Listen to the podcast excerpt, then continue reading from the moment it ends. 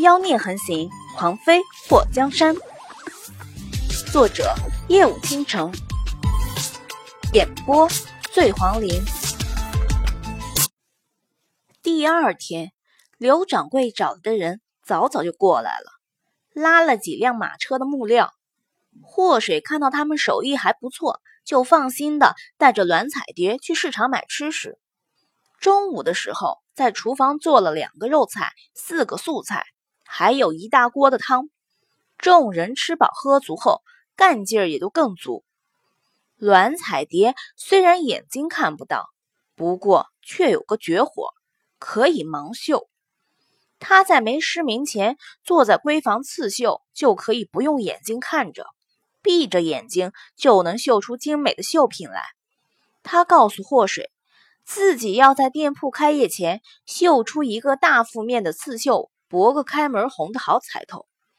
一连几日，栾彩蝶都留在房里，除了吃饭，足不出户。五天不到，所有的桌椅都打造好了。横宽的店铺里，在临门位置摆放了一个大柜台，按照祸水的意思，又打造了一个可以摆放十几个大盆的台面。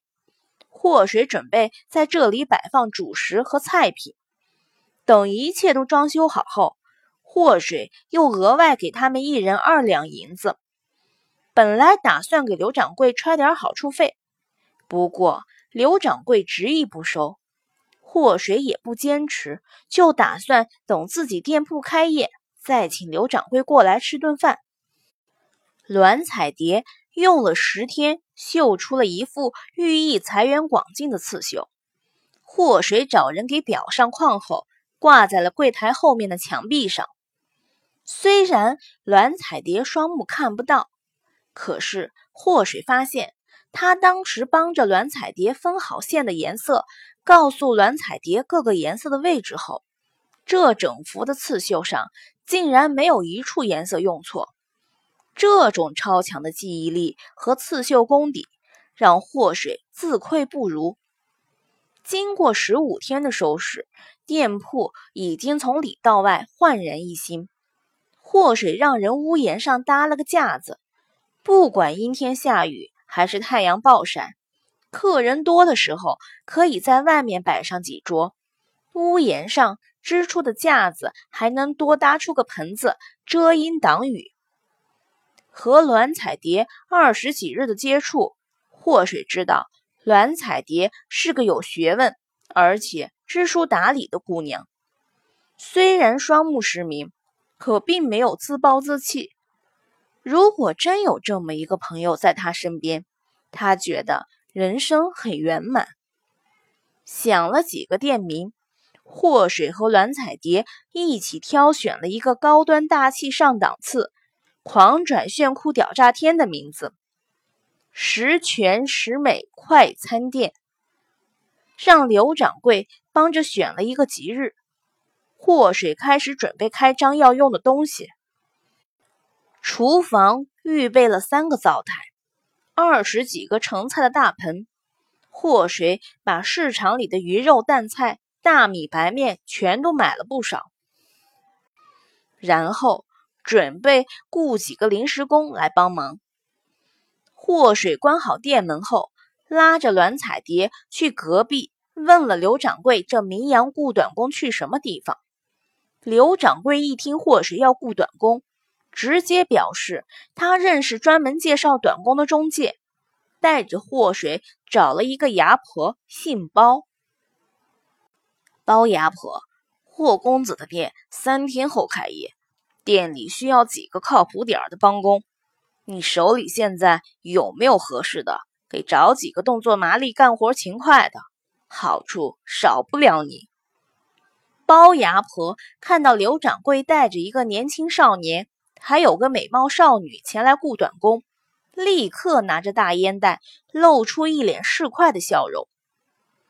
霍公子想雇短工啊？现在是农忙，打短工的都回去弄地去了。霍公子有没有想过买几个人回去帮忙？虽然一次性付出的钱比雇短工稍微多了那么一点点，不过长期用的话，可比雇短工合适。我手里现在正好有新来的一批，霍公子要不要看看？霍水眼眸一动，买卖人口，这也行。霍公子，我们牙行是在官府登记过的正规牙行。包牙婆特地声明了一下。霍水眉头微蹙，他不是怀疑这牙行不正规，而是觉得买卖人口这种事情让他一时间有些接受不了。小蝶，你觉得呢？霍水只是想雇佣几个短工，真的是从没想过要买人。栾彩蝶拉住霍水的手：“如果价钱合理的话，买几个回来也好。”包牙婆看到他们两个手拉手的样子，表情一动，看样子这两个人是一对的，要不然怎么可能如此亲密？看到刚刚祸水询问栾彩蝶，似乎栾彩蝶是个可以做主的。包牙婆立刻对着栾彩蝶推荐自己手中的人力资源。栾彩蝶虽然听到他们霍公子、霍公子的叫，不过他也没往霍水现在是穿着男装那方面想。如果他知道自己和霍水在别人眼中赫然是一对郎才女貌的神仙眷侣，恐怕不会当众去拉霍水的手。毕竟这个年头。男女之间还是有很多约束，不管是已婚还是未婚的男女，在众目睽睽之下接触亲密，是会被人议论讲究的。在他的心目中，祸水就是个比他还小几个月的妹妹。和祸水相处这些日子，他发现祸水是个有大志向的人。虽然是个姑娘，可巾帼不让须眉。胆识和魄力，连很多男人都及不上他。栾彩蝶听到包牙婆和他极力的介绍，而祸水让他帮着拿主意。他和祸水商量，要不要先看看包牙婆手中的人都是什么样的。祸水本身对买卖人口是排斥的，不过一想到在古代，官衙买卖奴才奴婢是合法的，他就想，如果真有合适的，买下来也可以。大不了表现好的人品好的，到时候他归还了人家的卖身契就好了。包牙婆，既然你把你手里的人夸得这么好，那就带我们去挑选看看。如果选到了，我不会亏待你。祸水让包牙婆。带他们去选人。刘掌柜看到没自己什么事了，就让包牙婆好好招呼霍水二人，自己先回了店铺。包牙婆把霍水和栾彩蝶带到了一处民宅，一进大门就大喊大叫，然后房子里的人都走到了院子里。霍公子，这十五个都是官府这批送来的官奴，身家清白。包牙婆让那些人排成一排。祸水看到站在他面前的那十五个人，有男有女，有老有小，他眉头蹙了一下。苦命的人虽然多，可他不是神，不能拯救所有人。视线在扫过那些人的时候，他的眼眸突然睁大，几步就走到了一个人的面前。他面前的是个到他肩膀的男孩，看年纪绝对不会超过十岁，头发凌乱，脸颊有些脏，但是那被污渍掩盖下的脸却让他的嘴唇都颤抖了。小风，祸水伸出手，一把抓住男孩的手臂，男孩倒吸了一口凉气后，把手臂抽回。小风。祸水拉起男孩的手臂，把那袖子往上撸了一下，看到那黑乎乎的小胳膊上印着血红的鞭子印后，心都疼了。他不敢相信自己的眼睛，眼前这个男孩除了年纪稍微大了点儿，那模样和两年前在客栈里平白消失的霍东风一模一样。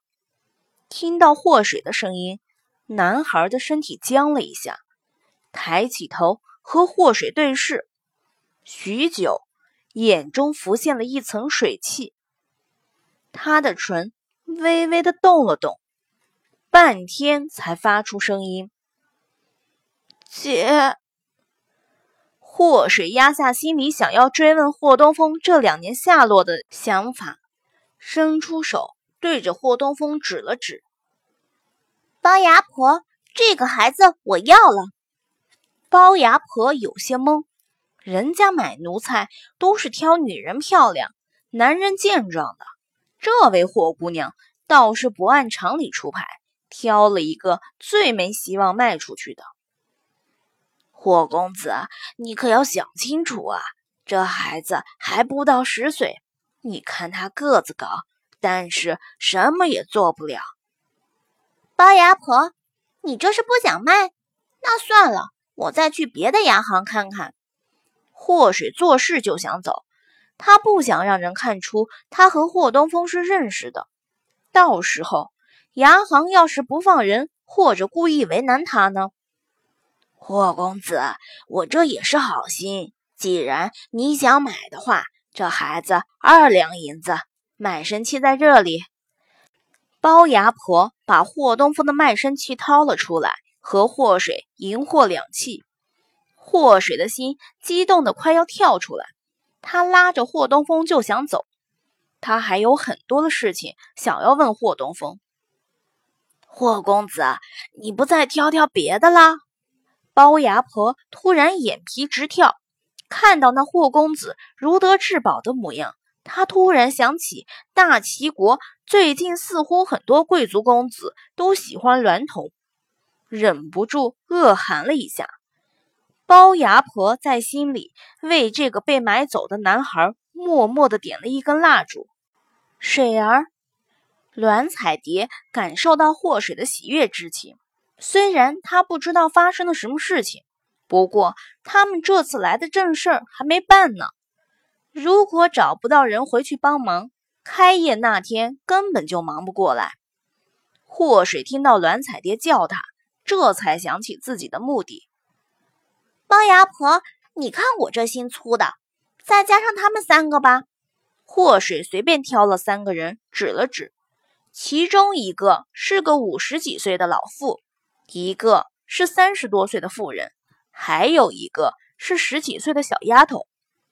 祸水拉着栾彩蝶和霍东风，带着另外三个人回到了十全十美快餐店。老妇姓钱，祸水叫她钱嬷嬷。妇人叫赵丽娘，小丫头比祸水和栾彩蝶小一岁，一直被人叫鸭蛋儿。栾彩蝶给鸭蛋儿起了个名字诗画。栾彩蝶在家破人亡前也是个名门闺秀。祸水把调教这三个人的事情交给栾彩蝶，拉着霍东风就进了房间。小风，小风。